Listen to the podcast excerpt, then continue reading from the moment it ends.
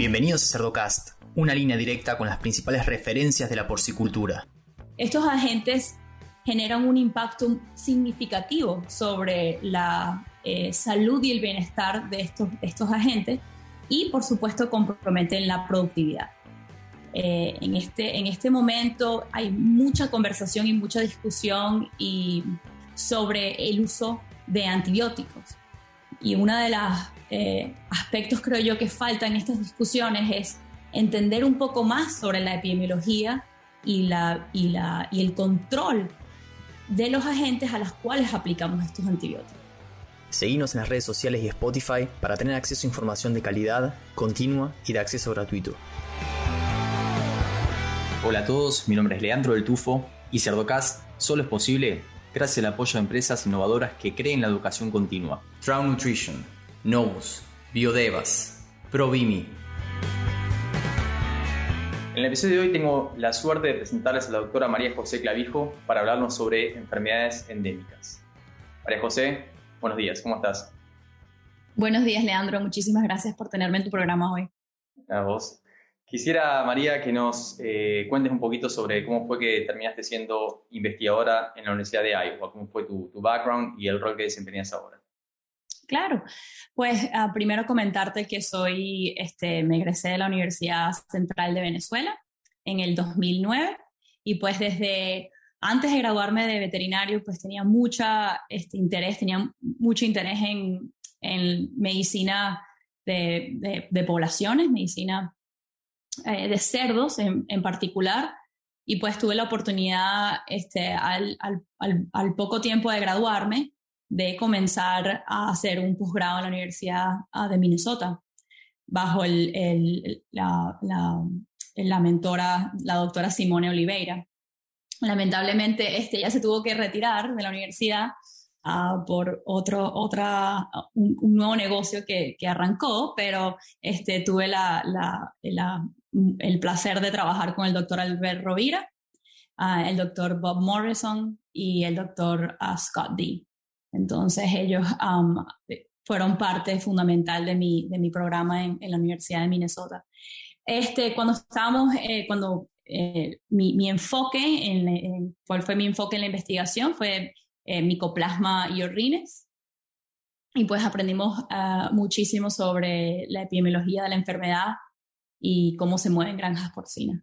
Entonces, eh, para esa época no, no, se sabía mucho de lo que, de lo que este patógeno, eh, no se sabía mucho de este patógeno y su impacto, y pues pudimos este, eh, entender un poco más el rol que tiene este, este agente endémico, también este agente endémico dentro de poblaciones porcinas.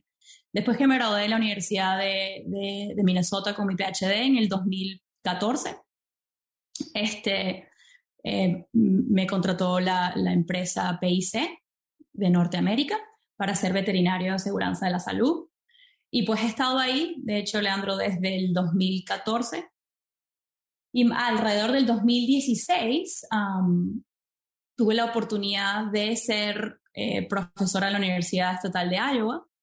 Entonces tengo un, un, rol dual, ¿no? De este, mitad del tiempo soy este, profesora en la Universidad de Iowa y la otra mitad soy este, veterinario uh, para PIC. Entonces ha sido un, muy bonito, una carrera muy bonita de tener un pie en la academia y un pie en el campo y me ha ayudado muchísimo a refinar y a guiar mi investigación que hago. Entonces, pues actualmente y, sigo, haciendo, sigo haciendo lo mismo.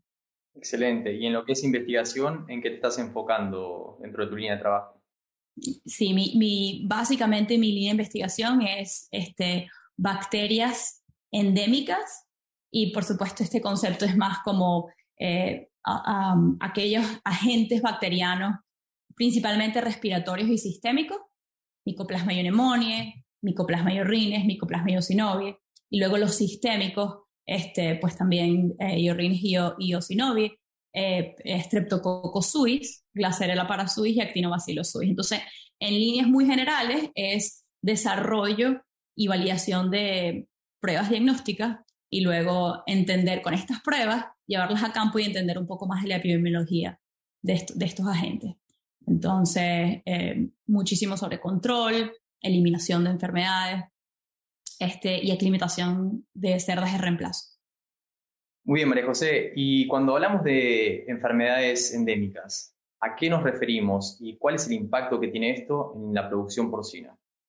Muy buena pregunta, Leandro. Este, cuando nos referimos a agentes endémicos, en particular lo que vamos a conversar hoy, son aquellos agentes eh, bacterianos que están presentes en todas las poblaciones porcinas, ¿sí?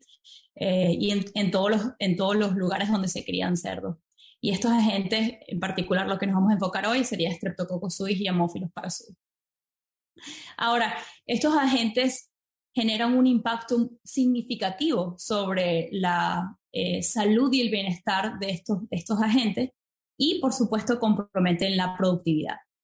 Eh, en, este, en este momento hay mucha conversación y mucha discusión y sobre el uso de antibióticos. Y uno de los eh, aspectos, creo yo, que falta en estas discusiones es entender un poco más sobre la epidemiología y, la, y, la, y el control de los agentes a los cuales aplicamos estos antibióticos. Entonces, eh, una, es algo fundamental, es que nosotros podamos retomar la conversación eh, y retomar la atención o reenfocarnos en estos agentes que son la causa de uso de antibióticos en granjas porcinas. Y creo que si logramos este, mejorar su control, podemos también mejorar y disminuir el uso de antibióticos en granjas, volvernos menos dependientes sobre estos, estas herramientas y también garantizar y salvaguardar el, el, lo, lo, valioso que son estos productos. ¿no? Muy bien, María José. Eh, entonces, va muy de la mano con la reducción del uso de antibióticos, es algo fundamental entender y darle importancia a este tipo de agentes si en algún momento queremos pasar a, producir sin antibióticos o disminuir por lo menos su, uso, ¿no? Ahora, ¿qué podemos hacer como para combatir estos agentes que son endémicos dentro de los sistemas de producción?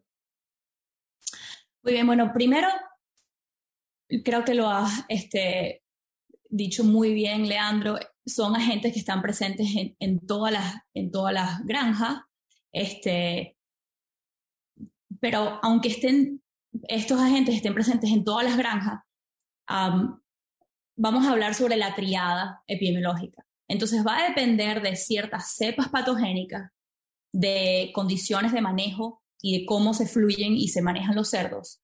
Y, por supuesto, del, del, del hospedero y de su inmunidad ante, ante, estas, estas cepas. Entonces, dependiendo de todos estos factores, va a determinar que haya o no haya, que hayan o no hayan problemas en campo. Y creo yo que donde todo comienza es en el diagnóstico apropiado eh, de la gente y de la cepa que está causando enfermedad en la granja. Entonces, eh, de eso se basa muchísimo de lo que estamos este, estamos eh, enfocando en, los últimos un par de años. Las dos entidades para las cuales yo, yo trabajo la Universidad Estatal de Iowa y PIC como este, este, la, que genera el reemplazo de, de, de, animales en granja, el que proporciona animales de alto valor genético. El gol fundamental para ambas entidades es este, desarrollar sistemas de diagnóstico y monitoreo de, agentes endémicos para mejorar su control. Y eso fue lo que quisimos hacer con estos agentes y hemos aprendido muchísimo sobre su epidemiología, que nos ha ayudado a, refinar y, mejorar sus programas de, de, control. Bárbaro, María José. ¿Cuáles son las tendencias que ustedes pueden ver en la Universidad de Iowa eh, sobre estos agentes etiológicos? Claro. Esta es una pregunta frecuente que nos hacen nuestros clientes y es, estamos lidiando ante un problema de Streptococcus suis ah, en los últimos eh, años y de Hemófilos parasuis. y pues mi equipo, eh, y en particular mi estudiante, la, doctora Ana Paula Silva, este, se propuso un objetivo de estimar la frecuencia de casos de Streptococcus suis en los últimos 10 años. Lo que ella observó es que comparado con el 2010, perdón, comparado con el 2015, en el 2019 hubo alrededor de 612 más casos en el 2019 comparado con el 2015. Y este, vemos tendencias similares con Haemophilus parasuis y con Actinobacillus suis. Entonces, aunque hay muchísimos factores que nos pueden llevar a observar este incremento de casos como mejoras en el, en el diagnóstico y este, más este, enfoque hacia factores, a estos patógenos endémicos, este, em, una introducción de un agente, en particular una cepa particular virulenta, este, cambios en el manejo y en el uso de antibióticos. Se puede ver muchísimos factores que nos llevaron a observar estos cambios este, y este aumento significativo en los casos de todos estos agentes endémicos. yo creo que lo importante aquí es que todavía vemos cómo estos agentes continúan desafiando la salud y el bienestar de, de nuestros cerdos y de la productividad en granjas porcinas y por ende es importante que entendamos el por qué y que podamos aplicar nuevas tecnologías para poder caracterizarlos mejor y controlarlos. Excelente.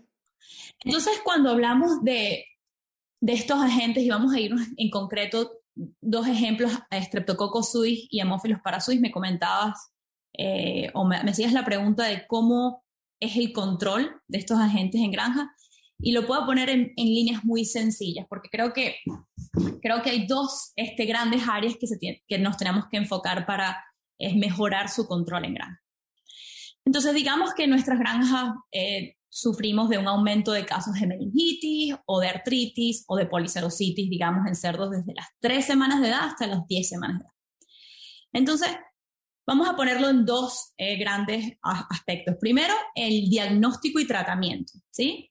de nuevo, estamos hablando de casos eh, o un aumento de casos clínicos. ¿Cómo hacemos para abordar este, este tema? Lo primero es un tratamiento de emergencia, ¿sí? Y esto se puede hacer con un ceftiofur o una enroflaxacina intramuscular. Y en algunos casos, algunos veterinarios deciden utilizar dexametasona. Y esto lo vas a aplicar a cerdos que estén clínicamente afectados, ¿sí? Luego, este, puedes considerar aplicar un tratamiento en el agua, en un alimento, con amoxi eh, o penicilina, preferiblemente en, en, el agua, a grupos afectados. El tercer punto a considerar acá es, y eh, como tenemos, supone que tengamos problemas en el destete o en, el, o en lo que llaman la, la transición o la batería, este, sería ideal que se aplicara un tratamiento al destete intramuscular, de nuevo, de nuevo puede ser con cestiofur, antes de la aparición de signos clínicos. Y un cuarto punto es eh, quizás recibir a estos lechones en, de nuevo en la, en la batería o en la, en, la, transición, en el sitio 2, con una penicilina o una homoxicilina en el, en el agua. ¿sí? Eso sería como un tratamiento de emergencia. Luego, al, lo segundo de este, de este área de diagnóstico y tratamiento es hacer un diagnóstico apropiado, ¿no? Eh, nosotros, es una de las cosas que hemos aprendido más importante estos endémicos es que es sumamente importante determinar realmente cuál es la cepa que está causando enfermedad en esta granja.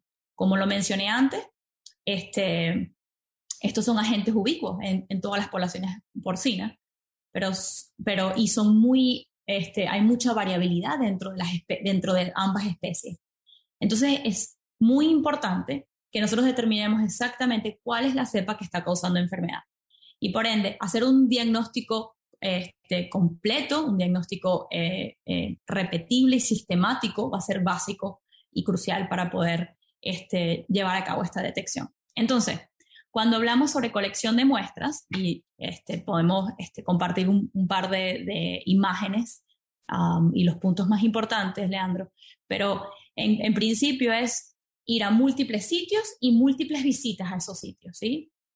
Muchísimas eh, veces eh, vemos cómo quizás uh, tomamos cerdos crónicamente infectados, este, o tomamos un, uno o dos cerdos nada más, y lo que nos hemos dado cuenta es que el, el, la, mayor probabilidad de detectar de manera este, correcta el patógeno que está causando, eh, o la especie que está, o la cepa que está causando enfermedad, es este, tomar cerdos agudamente infectados este, que no hayan sido tratados este, quizás eh, eh, va a ser difícil si son tratados en el agua o en el alimento, pero por lo menos que no, sean, ah, que no se les haya aplicado tratamientos intramusculares, ¿sí? inyectables.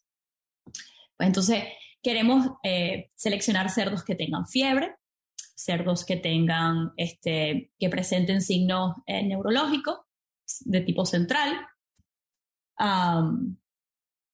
quizás en casos de cojeras o de, este, sí, de, artritis, queremos, queremos seleccionar cerdos con este tipo de sintomatología, o cerdos también, en el caso de Haemophilus parasuis o Mycoplasma rines, queremos seleccionar cerdos que tengan fiebre.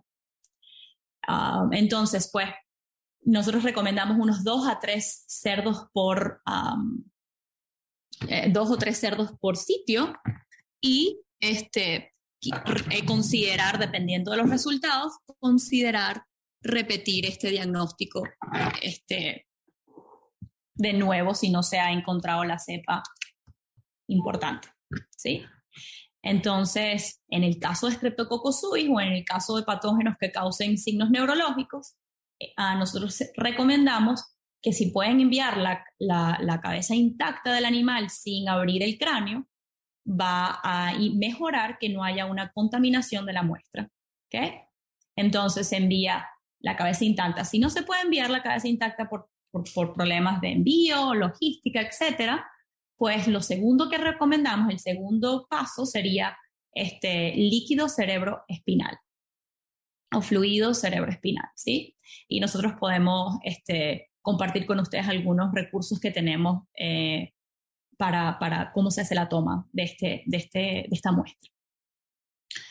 Ah, si no se puede enviar el líquido cerebro ah, o el, fluido cerebroespinal, se, es recomendable tomar de la manera más aséptica un este, hisopado de las meninges, ¿sí? Pero de nuevo, reiterar que siempre teníamos el concepto, y yo lo hacía muchísimo en práctica, es eh, enviar simplemente o abrir el cráneo y enviar el, el cerebro completo. Y nos hemos dado cuenta que como Streptococcus se encuentra en, eh, en, diferentes partes del cuerpo, puede contaminar este, el cerebro y no necesariamente cuando vamos a hacer el cultivo bacteriológico, no necesariamente detectamos la cepa que está causando enfermedad, sino que eh, detectamos la cepa que este, eh, que quizás no esté, no esté asociada con clínica. ¿Y qué pasa si de nuevo metemos esa cepa dentro de un producto autógeno? Pues estamos este, vacunando para la, para la cepa incorrecta. Entonces podemos hablar un, poco más sobre, sobre la biología o la genética de, esta, de esta, esta especie más adelante, Leandro, pero comunicar lo importante de la toma de muestra aséptica, repetible y sistemática este proceso. Y pues una vez que ya se haya detectado el agente, es muy importante también que envíen este, tejidos para histopatología, para que podamos detectar el agente en alta cantidad, en cultivo puro, en lesiones, ¿sí? Muchísimas veces en el laboratorio diagnóstico de Iowa vemos que la cepa que que se aísla en cultivo puro y en alta cantidad del cerebro este Streptococcus Y cuando vemos, el patólogo hace una, eh, eh, examina el, tejido, no ven este, lesiones. ¿Qué significa esto? Que en algún momento, en algún, eh, en algún momento del proceso desde toma de muestra hasta el cultivo bacteriológico se contaminó la muestra y pues hemos detectado un agente que no necesariamente ha, ha generado lesiones en el, en el, en, la, en el cerebro, entonces, o en las meninges. Entonces es muy importante que siempre eh, la cepa que vayamos a, considerar para un producto autógeno, por ejemplo, sea una cepa que hayamos encontrado en tejidos con lesiones particulares asociados a esa, a esa especie. Entonces, una vez hay muchísimos, podemos hablar sobre test diagnósticos, Leandro, pero hay muchísimos test diagnósticos que podemos utilizar para categorizar o caracterizar las cepas. De nuevo, son especies que tienen un rango desde cepas comensales hasta cepas altamente patogénicas y es crucial que nosotros identifiquemos la cepa que causa este, lesiones. Entonces, más adelante hablaremos sobre cuáles son esas, estas herramientas de diagnóstico. Entonces, para este, sumarizar un poco aquí lo que estamos hablando. Primero dijimos, bueno, tenemos un caso elevado de meningitis, artritis, policerositis, etc. El primer área es hablar de diagnóstico y tratamiento. Segundo sería, una de las cosas más importantes sobre el control de estos agentes es el balance entre inmunidad y desafío. Entonces, queremos maximizar la inmunidad y minimizar el desafío del, del agente. Cuando hablamos de maximizar la inmunidad, ¿a qué nos referimos? Y hay tres puntos importantes que quiero comunicar acá. Primero, este, nosotros tenemos que hacer un muy buen trabajo de aclimatación de la cerda de reemplazo. Sí, claro, aunque no sabemos muchísimo, este, o todavía tenemos muchísimo que aprender sobre aclimatación de cerdas de reemplazo para agentes endémicos, este, sabemos que contamos con herramientas como la vacunación, y en este caso, en los últimos dos años, hemos visto un incremento de la adopción de productos autógenos para controlar estos agentes endémicos, en particular Streptococcus suis y Haemophilus o Glasserella parasuis.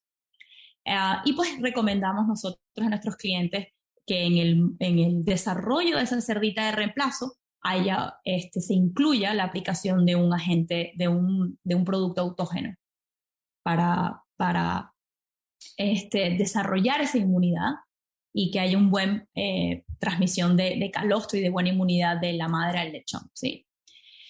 Eh, entonces, aplicamos una, una, vacuna autógena a la cerda de reemplazo. Algunos sistemas hacen este, dos, dos este, administración en el, en el GDU en el, o en la unidad de, de, aclimatación o de desarrollo de la cerda primeriza. Y este, lo otro que aplican es una vacuna preparto, ¿sí? Y esto lo hacen generalmente unas tres, entre tres a cinco semanas preparto, aplican otra, este, un booster de la vacuna para la cerda, ¿sí? Este, en Norteamérica, por lo general, hay algunos sistemas que lo aplican, otros sistemas que no. Todavía eso está en discusión um, y tiene que ser evaluado, la eficacia y, la, y la, la, efectividad de productos autógenos en la línea de producción. ¿sí? tenemos muchísimos clientes que nada más se enfocan en la madre y también tenemos otros clientes que han adoptado una vacunación al lechón. ¿sí? Y luego, sumamente importante que el, el manejo del calostro se, hace, se, haya, se haga de manera adecuada, que garanticemos que esos lechoncitos reciban este calostro eh, y todo lo, lo, valioso de, de, esta inmunidad que, sea, que, sea, que se transmite de la madre al lechón. Entonces hablamos de maximizar la inmunidad y minimizar el desafío. ¿Cómo minimizamos el desafío? Tres puntos a, tocar acá. Primero, manejar los, los grupos, este, todo dentro, todo fuera.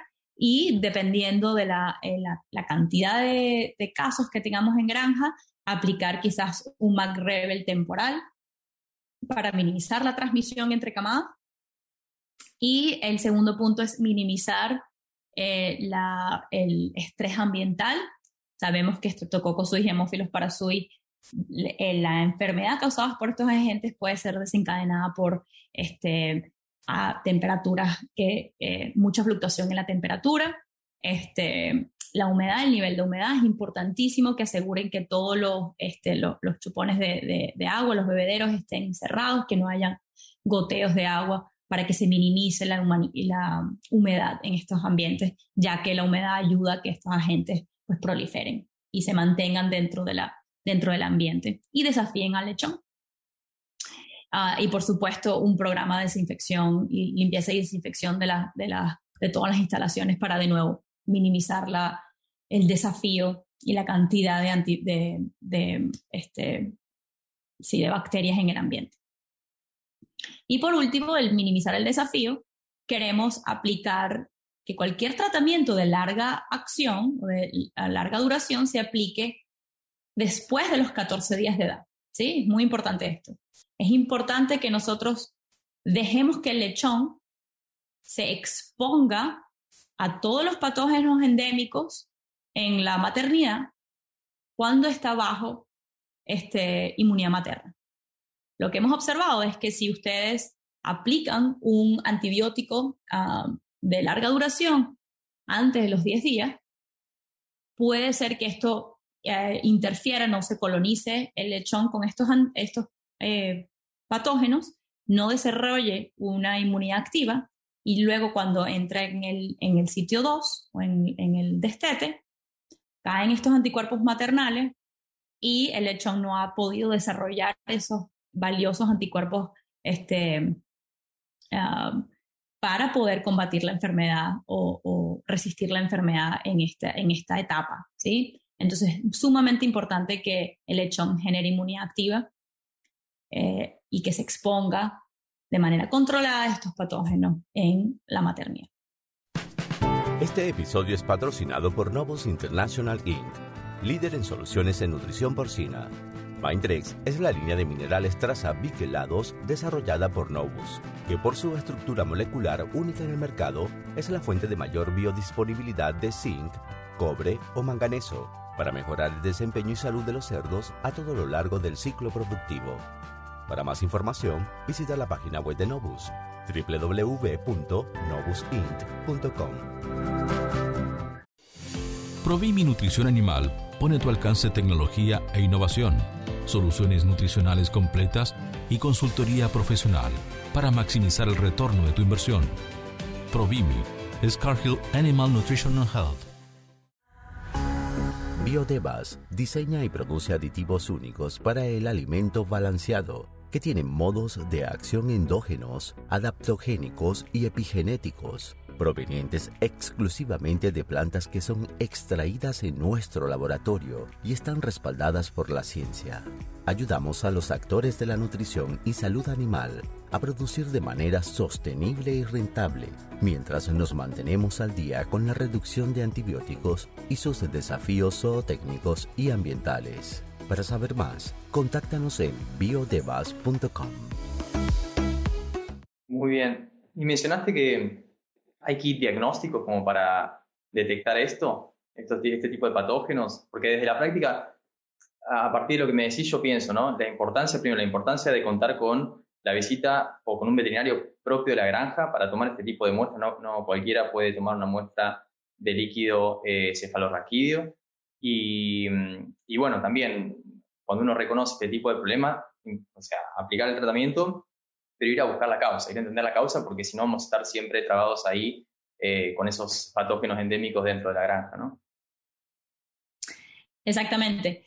Um, te, te, cuento por experiencia, hemos tenido que ir, sobre todo para mófilos para su hijo, eh, disculpen, glacerela para su hija, hemos tenido que ir, este, hemos tenido que hacer múltiples visitas a cada sitio para poder detectar realmente es hamófilos para su hijo el que nos está causando la enfermedad acá o es Mycoplasma urine o Actinobacillus suis o Streptococcus suis.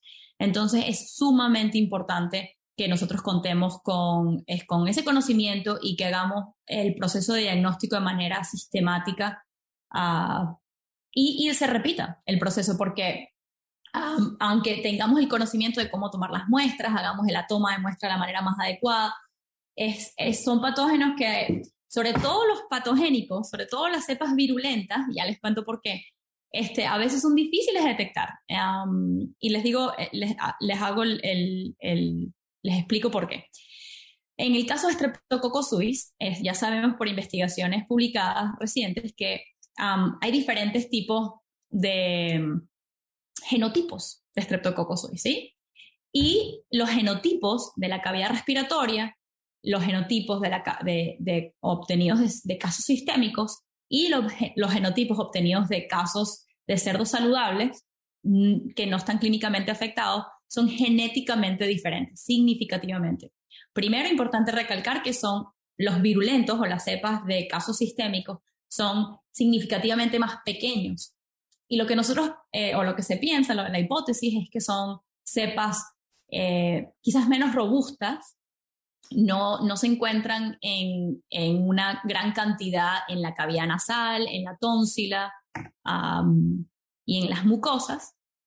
Uh, y este son, eh, digamos, cuando se, si, si nosotros queremos tomar muestras, tratar de diagnosticar o aislar cepas virulentas de estas áreas, de la tónsila, del pulmón, este, de la cavidad nasal, lo que nos encontramos es que sobreviven o logran crecer este, cepas más robustas Streptococcus suis. Y pues lo que se sabe es que estas cepas más robustas este, y, que, y que crecen mejor en medios de cultivo, usualmente, y que colonizan estas áreas que les mencioné, son las cepas que no son este, eh, relevantes para, para, la clínica, ¿sí? Son, digamos, son cepas comensales eh, o en algún caso oportunistas, pero no son la cepa a la cual tenemos que enfocarnos para, para, para, controlar, o sea, no, no, es la, no es la cepa que tenemos que dirigir nuestros esfuerzos. Entonces, por eso que menciono que es de suma importancia hacer un muestreo apropiado a los que les comentaba. Eh, del tipo de muestras de tomar, el tipo de lechón y cómo hacer el envío de las muestras. No, no mencioné, pero es importante que no envíen, eh, o, que, o que sí, no envíen el pulmón. Yo sé que muchísimas veces ha sido una, una muestra que, que logramos obtener el Streptococcus suis y sí, en ciertos casos podemos detectar la cepa importante en este tejido, pero tienes una mayor probabilidad de aislar la cepa incorrecta si usas, este, si usas el pulmón o este, muestras de la cavidad respiratoria superior. Entonces, lo, tercero, el tercer punto aquí es cómo hacemos el, manejo y, la, y, el envío de la muestra. Entonces, lo que mencioné, enviar tejido, eh, este, tejido fresco y tejido fijado. Este, cada tejido de cada animal se tiene que este, empaquetar individualmente. Eh, comúnmente vemos, por ejemplo, el cerebro en la misma bolsa que el pulmón, pues entonces ahí el riesgo que tenemos es que a lo mejor el pulmón sí viene cargado con la cepa correcta causando esa meningitis, pero el pulmón puede eh, contaminar este, este, el cerebro o las meninges y pues terminamos aislando la cepa incorrecta. Por supuesto, tiene que refrigerar este, apenas se colectan las muestras para amófilos parasuis o Glacerella parasuis tenemos que eh, usar el medio de AMIS, incrementa el chance de cultivar a este agente. Y pues es de suma importancia que incluyan lo que nosotros referimos con la metadata, que son todas aquellas este, eh, información sobre la cepa, por ejemplo, tipo de granja, este, el, nombre de la granja, este, el tejido de donde fue obtenido ese, ese, aislado, la fecha, este, etcétera, ese tipo, y, la edad del animal. Esa, esa información ha sido vital. Entonces, ¿qué herramientas cuentan con eh, eh, los, productores, los veterinarios para caracterizar las cepas? Entonces, el, la, la, forma en la que nosotros abordamos este, este punto es utilizar pruebas que nosotros le llamamos de este, screening, ¿sí? Este, que es para tener un, un, entendimiento preliminar del el potencial patogénico de una cepa. Entonces, comencemos desde el principio. Primero, buena toma de muestra, de seleccionar el cerdo correcto, la toma de muestras correcta, hacer un proceso repetible, es decir, va, va a necesitar múltiples visitas a la granja, enviar al, laboratorio. El laboratorio va a tratar de hacer todo lo posible para generar un aislado en cultivo puro.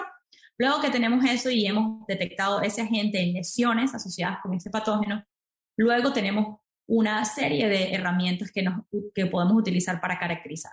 Entonces, el primer paso que, que, que tenemos que hacer es, bueno, esta cepa ¿Es relevante sí o no? Bueno, ya sabemos que la aislamos en, cultivo puro, en, lesiones este, asociadas. Podemos hacer serotipificación, ¿sí?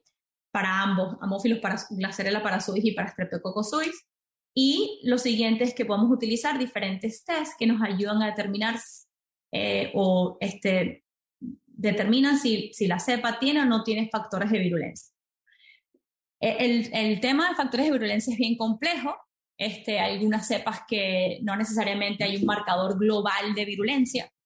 Este, pero son este, marcadores bastante robustos, bastante buenos, que están presentes en la mayoría, en el caso de Streptococcus en la mayoría de las cepas patogénicas, por lo menos que vemos en Norteamérica. Entonces, el veterinario puede decidir utilizar este test, que es un PCR. Entonces, tienen el aislado, corren eh, serotipificación para entender cuál es el serotipo, y luego corren para ver si tiene factor, este factor de virulencia, ¿sí? y hay, muchísimos factores de virulencia que, que han, sido, uh, que han sido utilizados para caracterizar cepas Streptococcus Pues luego que tenemos esa información de serotipo y de si tiene o no tiene la presencia de factores de virulencia, podemos decidir si hacemos y aplicamos tecnologías un poco más avanzadas para serotipificar y realmente caracterizar de manera este, completa a esa cepa. Eh, ¿Por qué no nos quedamos simplemente con serotipificación y con factores de virulencia? Es porque estos, estos este test no son necesariamente altamente discriminatorios. Es decir, tú puedes obtener un serotipo, eh, digamos serotipo 2 para Streptococcus suis, que puede ser altamente patogénico, moderadamente patogénico, de baja patogenicidad o no patogénico. Entonces, si nosotros simplemente nos basamos en serotipificación, hay la posibilidad que incluyamos una cepa que no sea patogénica o sea de baja patogenicidad y no sea realmente la cepa que esté causando enfermedad en la granja. Entonces es importante que luego que obtengamos serotipificación y obtengamos esa respuesta de factor, la presencia o ausencia de factores de virulencia, decíamos, bueno, mira, tenemos una, una, un serotipo que está asociado con una enfermedad y este patógeno tiene este, este factor vamos a, enviarlo para secuenciación completa del genoma y poder compararlo contra otras cepas en nuestra base de datos para saber qué tan, cuál es su relevancia clínica en este caso. Y Leandro, eso es lo que nos hemos ido enfocando en los últimos dos años y es la integración de toda la información que tenemos del patógeno con toda la información que tenemos de, este, de dónde viene esa cepa que, que, que obtuvimos y la integración de técnicas uh, de biología molecular uh, novedosas como, como este, secuenciación del genoma completo. Y esa integración de esos tres este, factores nos ha, nos ha ayudado a entender muchísimo más la relevancia de, de las cepas. Entonces te comento un poco sobre este tema. Uh, ¿Cómo puede ayudar la secuenciación del genoma completo eh, a los productores, a los, a los veterinarios que nos están escuchando. Y vamos a hablar de cuatro puntos importantes. Número uno, este, selección del candidato ideal para vacunas autógenas. Número dos, nos ayuda a entender cómo podemos hacer el flujo de los cerdos y la mezcla de los cerdos de manera más adecuada. Número tres, nos ayuda con el monitoreo y la vigilancia epidemiológica de las granjas porcinas y en estos puntos en particular tengo, tengo dos, que serían este, entender la distribución y la frecuencia de los, de los genotipos asociados con enfermedad. Y número dos, investigación eh, de, casos este, de quiebres de la salud, ¿no? Asociados con estos patógenos. Entonces hablamos, y el cuarto punto es entender y monitorear la resistencia antimicrobiana, ¿sí? De nuevo, todo usando este, la información obtenida con la secuenciación del genoma completo. María José, te hago una pregunta. Cuando, a ver, cuando yo hice, mm, cuando publicamos el episodio sobre influenza con el doctor eh, Garrido Mantilla, me llegó, eh, me llegaron diversas consultas, pero entre ellas productores de grandes sistemas de producción que querían eh, enviar para Minnesota una muestra para ver si eh, las vacunas que están presentes en Argentina, en este caso en particular, aplican para las cepas que estaban dando vueltas dentro de esa granja, ¿no? Entonces te quería preguntar, ¿están recibiendo ustedes muestras de otras partes del mundo para que en caso haya productores o, digamos, técnicos, asesores, puedan enviar y obtener este tipo de información que te da la secuenciación del genoma de los patógenos? Sí, buenísima pregunta, Leandro. De hecho, nosotros ya hemos en nuestra base de datos de, de ambas especies, de Streptococcus y Glasserella para su hijo, tenemos cepas que vienen de Europa, de Canadá, de Perú, de Chile y de México. Entonces, este, los que nos escuchan pueden enviarme un correo electrónico y yo les puedo compartir permisos este, que, y, un protocolo para enviar estas cepas al laboratorio estatal de Iowa y poder hacer la caracterización, pero absolutamente nosotros este, lo hacemos de manera rutinaria en la recepción de cepas de, otros de otros países.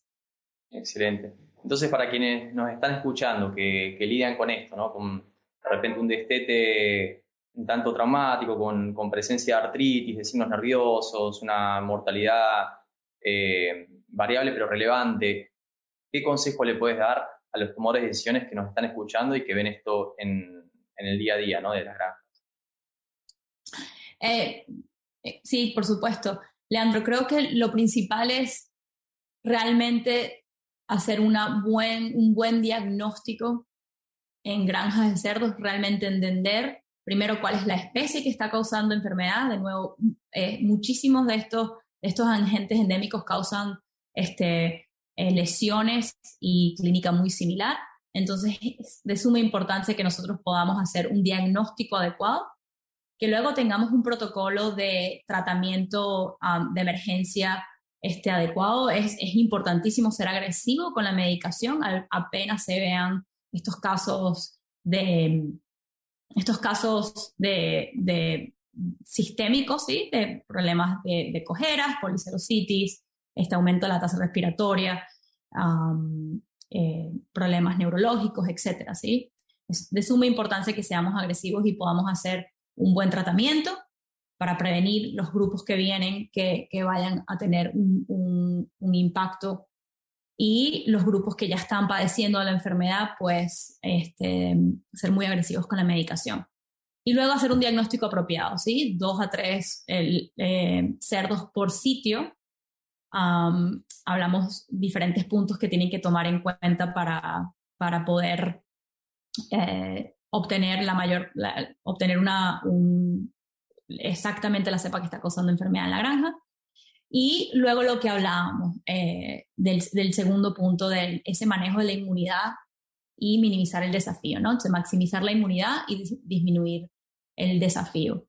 Eh, me parece que esos son los puntos más importantes que, que tenemos que, que, llevarnos a cabo. Y luego que sepan los productores de las nuevas herramientas que tenemos para caracterizar las, las cepas.